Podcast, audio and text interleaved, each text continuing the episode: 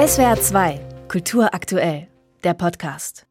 Mit diesem Buch macht sich Jean-Philipp Kindler wohl bei niemandem beliebt, erst recht nicht bei denen, die Achtsamkeit, Meditation und Yoga als Schlüssel zum Glück sehen. In seinem manifestartigen Text Scheiß auf Self-Love, gib mir Klassenkampf, geht der 27-Jährige mit seiner Generation hart ins Gericht. Junge Menschen, auf den ersten Blick sprachsensibel, rassismuskritisch und umweltbewusst, schauten viel zu sehr auf sich selbst, anstatt die politischen Verhältnisse zu erkennen. Psychische Erkrankungen, Obdachlosigkeit oder Armut seien eine Folge unserer Arbeits- und Lebensweise, darum müsse die Linke zum Antikapitalismus zurückfinden, überhaupt wieder radikaler werden und keine Verbote scheuen. Niemand, wirklich niemand braucht SUVs.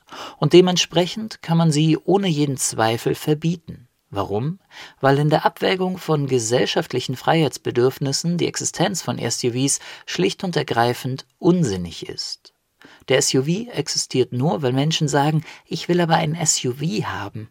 Das hat mit Freiheit nichts zu tun, sondern mit Quengeligkeit. Kindler ist Satiriker, aber solche Sätze für einige sicher schwer auszuhalten, meint er ernst.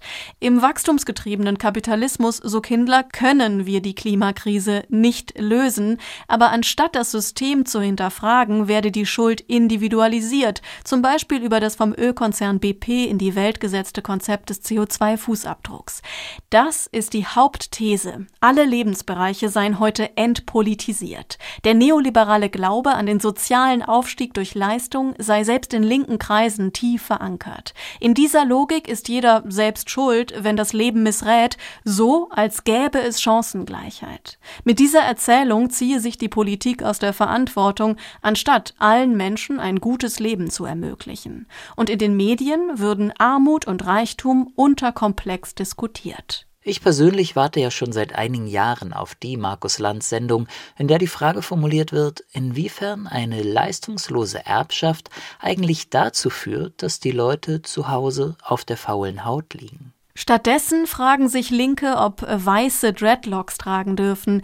Die Identitätspolitik habe wichtige Anliegen, aber Kindler erkennt sehr richtig, die Selbstreinigung vom internalisierten Weißsein ändert nichts daran, dass Menschen mit Migrationshintergrund ein mehr als doppelt so hohes Armutsrisiko haben als der Rest der Bevölkerung. Auch die Quote löst kein Problem. Die Welt ist keine bessere, wenn auch Frauen, Queere und People of Color in Machtpositionen kommen.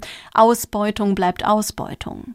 Kindlers Lösung ist die Wiederentdeckung der Klasse. Menschen sollten sich unabhängig von ihrer Herkunft oder politischen Einstellung als Schicksalsgemeinschaft verstehen, die ein ähnliches Leid teilt. Denn ein heterosexueller Cis-Mann kann zwar ein alter weißer Mann sein, aber eben auch nicht sehr privilegiert, wenn er zugleich von Bürgergeld in einer viel zu kleinen Hochhauswohnung lebt. Es ist Ausdruck einer unsäglichen Arroganz, dass mittlerweile in vielen linken Kreisen die Auffassung herrscht, die deutsche Boomer-Bevölkerung habe erstmal all die neuen sprachlichen Codes zu lernen, bevor man sie in die eigenen Kämpfe mit einbezieht. Wenn Linke großen Wert auf Verbündetenschaft legen, dann muss die intellektuelle Leistung erbracht werden, dass man sich auch mit denjenigen zu verbünden hat, die einem vielleicht nicht jeden Dienstag im Judith Butler Seminar begegnen oder die das Geld haben, sich im Coworking Space den großen Hafermilch Cappuccino für 5 Euro zu leisten. Das wird manche enttäuschen. Kindler will sich für keine Seite entscheiden. Er gesellt sich weder zu den Woken noch zu den Anti-Woken. Er differenziert. Am Ende verharrt dieses kluge Plädoyer für mehr Klassenbewusstsein in der Kritik unserer Verhältnisse. Die konkrete Utopie von einer gerechteren Welt bleibt uns selbst überlassen. Wer bereit ist, sich in Differenzierung zu üben, sollte dieses Buch lesen. SWR 2 Kultur aktuell. Überall, wo es Podcasts gibt.